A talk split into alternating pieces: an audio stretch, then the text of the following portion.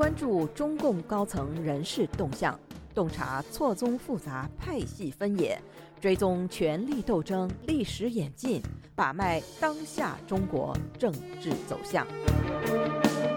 请收听《夜话中南海》。听众朋友们好。欢迎收听美国自由亚洲电台夜话中南海节目，我是节目的播讲人和撰稿人高鑫。我们今天所要播讲文章的题目是：下届全国政协副主席中是否还会有回壮族代表及央行行长？我们本专栏前一篇文章中逐一分析和介绍了即将当选为十四届全国政协党内副主席的王勇、巴特尔、施泰峰、沈月月、周强、胡春华等六人的基础上，又在上篇文章中介绍了。为什么说未在二十大上连任中央委员的宋涛也将会当选为十四届全国政协副主席？相比于前六人都是连任或者平级转任，目前只是正部长级的宋涛，则是沿袭五年前的夏宝龙模式，先从正省部级岗位上被宣布因年龄原因下岗。因而也未能在当年召开的党的全国代表大会上连任中委，但在次年的全国两会上却能够官升部国级待遇的全国政协副主席。那么，除了宋涛之外，在二十大上未能连任中央委员，但有可能有机会在今年三月召开的全国两会上当选全国政协副主席者，应该就是回族女性代表贤辉了。这个贤辉是一九五八年三月生人，原籍甘肃定西，甘肃定西与临夏回族自治州接壤。回族是境内第一大少数民族。贤辉本人是文革末期的最后一批插队知青，恢复高考后，于1978年2月考入中央民族学院汉族语言文学系汉语言文学专业。1982年2月本科毕业，根据当年哪里来哪里去的恢复高考后的首届全国性院校的毕业生分配原则，回到甘肃，进入了省委统战部，从科员开始，费时二十年熬成了省委统战部的副部长。2003年以统战部副部长身份兼任省委老干部工作局局长，被明确为。正厅局级干部。二零零七年三月，时年四十九岁的贤辉被晋升为甘肃省副省长。当年十一月当选十七届中央候补委员，在甘肃省副省长位置上又熬了五年。贤辉于二零一二年四月再被晋升半格，成为省委常委兼副省长，并于当年连任了十八届中央候补委员。二零一五年五月，贤辉又被宣布为甘肃省省委常委常务副省长和省政府党组副书记。同时还被宣布兼任了甘肃省的行政学院院长。当时时任甘肃省长刘伟平已经被内定调京改任中科院党组副书记，众人皆以为贤辉会被扶正，但却被时任中纪委书记王岐山举荐的林铎取代。于是，贤辉以他回族干部的优势，被任命为宁夏回族自治区党委副书记、区政府党组书记，继而成为自治区政府代主席、主席。二零一七年十月，中共十九大召开之前，贤辉已经被递补为中央委员。十九大上顺利连任中央委员，并在此基础上将其宁夏回族自治区的行政一把手职务担任至去年五月。去年五月初，中共新华社宣布了一年前从黑龙江省委常委、秘书长位置上调任宁夏回族自治州党委常委的回族干部张玉普接替了贤辉的自治区政府党组书记职务。次日，即又宣布了贤辉辞去自治区主席的消息。六月初，贤辉即被安排增补为第十三届全国人大的华侨委员会副主任委员。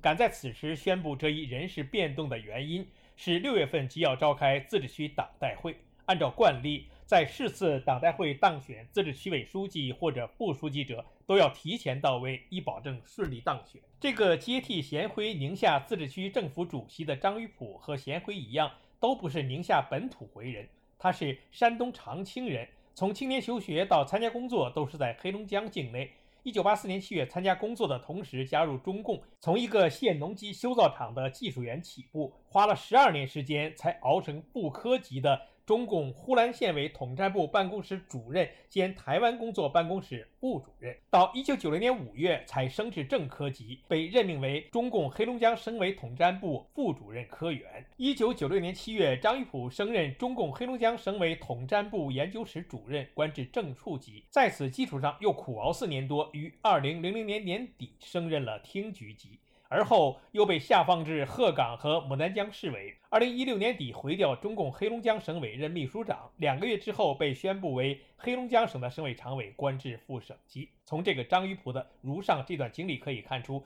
他本不是中共当局重点培养的正省部级岗位接班人，但他幸运就幸运在。当时中组部重点培养的回族干部马国强走了麦城。一九六三年出生的马国强是河北回族，曾任著名的武钢和宝钢老总。二零一七年十月当选十九届中央候补委员，次年三月被任命为湖北省委书记，继而又被宣布兼任武汉市委书记，然后就遇上了始于武汉、荼毒全球的新冠爆发。二零二零年初，习近平用撤下时任湖北省委书记蒋超良与时任武汉市委书记马国强的方式来遏制武汉疫情失控给政权本身带来的损失，并趁机换用了习家军成员来主理湖北。不过，在被宣布撤职之前，在央视新闻一加一专访中，马国强曾说自己是一种内疚、自愧、自责的心态。因为如果我们能早一点采取措施，效果可能会更好。比如在一月十二日、十三日就控制出行，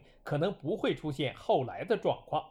我们自由亚洲电台当时曾发表特约评论员胡平的文章，指马国强话中有话，因为他作为武汉市委书记，没有权利对一千三百万人口的大武汉下封城令，这种大事要上报习近平。马国强的意思实际上就是，武汉地方政府之所以没有早些时候采取强有力的措施，是因为没有得到授权，是中央不准。在马国强试图甩锅习近平的大约两周之后，也就是二零二零年二月二日，武汉市召开领导干部大会，宣布马国强不再担任湖北省委书记和武汉市委书记。接下来，马国祥被迫消失了很长一段时间，才以湖北省人大常委会副主任身份对外公开露面，显然仕途已经到头。回过头来再继续说贤辉。去年三月，期满六十四岁的贤辉，按照正常的三上四下原则，赶在换届的当年不再被安排连任党或行政一把手，实属正常到点下车。在去年十月召开的中共二十大上，未被安排连任中央委员，也是百分之百的年龄原因。但是，鉴于中共全国政协副主席中的回族代表王政委已经在这个职务上连任了两届，所以到今年三月召开十四届全国政协时，势必一推到底。届时，除非习近平政权已经认为全国政协副主席中的回族代表是可有可无，不然就只剩下比王政委年轻不到一岁的贤辉这一个选择了。过去，中共党籍的回族、壮族高级干部各占据了一个政协副主席的席位。十二和十三届政协副主席中，这两个席位分别由一九五七年六月出生的王政委和一九五四年八月出生的马彪连续占据。我们曾经读到过一则网帖，说十四届政协副主席中的回族和壮族代表，有分别是一九五八年三月出生的贤辉和一九五四年十一月出生的陈武出任，而下届，也就是五年之后接任贤辉和陈武十五届全国政协副主席。席位的应该是现任的宁夏、广西政府副主席，一九六二年八月出生的张玉普和一九六二年十月出生的蓝天丽。他们这两个同样面临正部级退休年龄的限制，应该会和贤辉、陈武一样，赶在中共二十一大召开的当年，也就是二零二七年时，先退居二线，然后再回到全国政协任副主席。但是这则网帖随即招致另外一位网友的反驳，理由是一贤辉、陈武都不是二十届中央委员。但是王政委、马彪五年前在当选十三届政协副主席时，已经是十九届中央委员。二贤辉、陈武因为正部级退休年龄限制，已经卸任了区政府主席，退居二线，任全国人大专委会的副主委。而王政委、马彪直到担任政协副主席时，仍在一线担任区政府主席。三陈武出生于一九五四年十一月，即使比照副国级领导人换届七上八下原则，也已经超龄。对此，我们的分析是，仅凭我们本专栏上篇文章中已经回顾过的夏宝龙模式，就已经证明，在全国党代会上，因为年龄原因未能连任中央委员，而且是在是次全国党代会召开之前即已经被宣布退休二线者，而后又被晋升全国政协副主席，是有先例可循的。更何况，谁都知道，五年前如此提拔夏宝龙，纯属习近平的政治犒赏。而如今，如果安排贤辉和陈武升任全国政协副主席的话，分别为回族和壮族代表，是既拿得出手又搬得上台面的硬理由。马彪和王政委一样，都是已经连任了两届全国政协副主席，所以不要说他比陈武年长一岁，即使他比陈武年轻一岁，在十四届政协副主席里，仍然需要一个壮族代表的前提下，也只能由陈武来接替他马彪。至于七上八下，总是有个别破例者。既然政治局委员里都已经留任了一九五三年出生的王毅和一九五一年出生的张幼霞，十四届全国政协副主席里安排一个一九五四年出生者，也不至于招致公开反对声音。二零一三年三月一九四五年一月出生的中共元老陈云长子陈元，被从国家开发银行行长位置上升任全国政协副主席时，已经年过六十八岁，与如今的陈武相比，也不过年轻几个月而已。而且当时的陈元在党内的最高职务不过是十六和十七届中央候补委员，是在十八大上再次落选中央委员的前提下，于次年三月顺利当选全国政协副主席的。说到陈元，就不能不分析一下如今已经被安排为十四届全国政协委员的现任央行行长的易纲。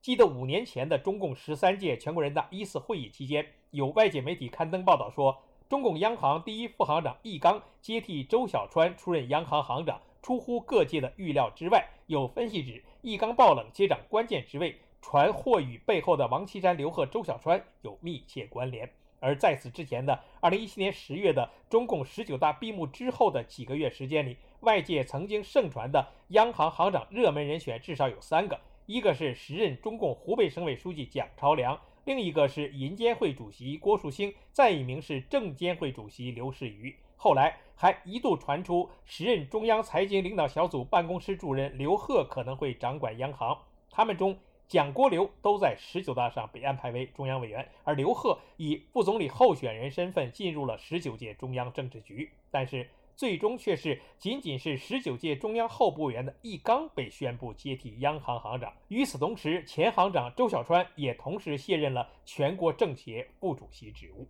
一九四八年一月出生的周小川是于二零零二年十二月从戴相龙的手中接过了央行行长职务，在此位置上一直做到二零一八年三月期间，他是中共十六和十七届中央委员。二零一二年召开中共十八大时，按照三上四下的原则，当年六十四岁的周小川未被安排连任中央委员，但是在次年，也就是二零一三年三月召开的全国两会上，他被安排为第十二届全国政协副主席，并以此职务继续兼任了五年时间的央行行长职务。到二零一八年三月向易纲交棒时，周小川已经年满七十岁了。那么，与2012年召开中共十八大之前的周小川一样，去年召开中共二十大之前，1958年3月出生的易纲，也是因为“三上四不上”的原则，未被提名中央委员候选人。那么，他在今年三月召开的两会上，是否也会被依照周小川模式办理，以非中央委员的全国政协党内副主席的身份，再兼任一届央行行长呢？我们都知道，在周小川五年前把全国政协副主席和央行行长职务一并卸下的同时，虽然新任央行行长未被安排为全国政协副主席，但当时的十三届全国政协会议上却安排了另外一个国务院部委的负责人进入全国政协副主席行列，他就是时任国务院发改委主任何立峰。不过，在十三届全国政协召开的前一年，何立峰已经被习近平安排为十九届中央委员。另外，与周小川不能完全相提并论的是，周小川在升任全国政协副主席时，虽然已经是非中央委员，但此前他必定已经连任过两届中央委员。而如今的易纲仅仅有一届中央候补委员的资历，若被提名仿照周小川模式的话，在党内讨论以及向民主党派征求意见时，是否服众都很难说。在去年召开的。二十届全国党代会上，无论是央行行长易纲，还是央行党委书记郭树清，都是因为年龄原因未进中委。如今的郭树清已经名列十四届全国人大代表，显然其政治生命也就只剩一届全国人大常委了。而易纲所面临的，则是不幸的话，就只是一届普通全国政协常委；幸运的话，就是被仿照一届周小川模式了。需要指出的是，中共二十大闭幕之后。我们所读到的外界相关报道中，只有一则提及了未进中委的易纲被仿效周小川模式的可能性。不过，该报道的结论是没有可能。至于在易纲没有可能沿袭周小川模式的前提下，谁将会是下届央行行长人选，将是我们下篇文章所要讨论的内容。听众朋友们好，我们今天的夜话中南海节目就播讲到这里，我们下次节目再会。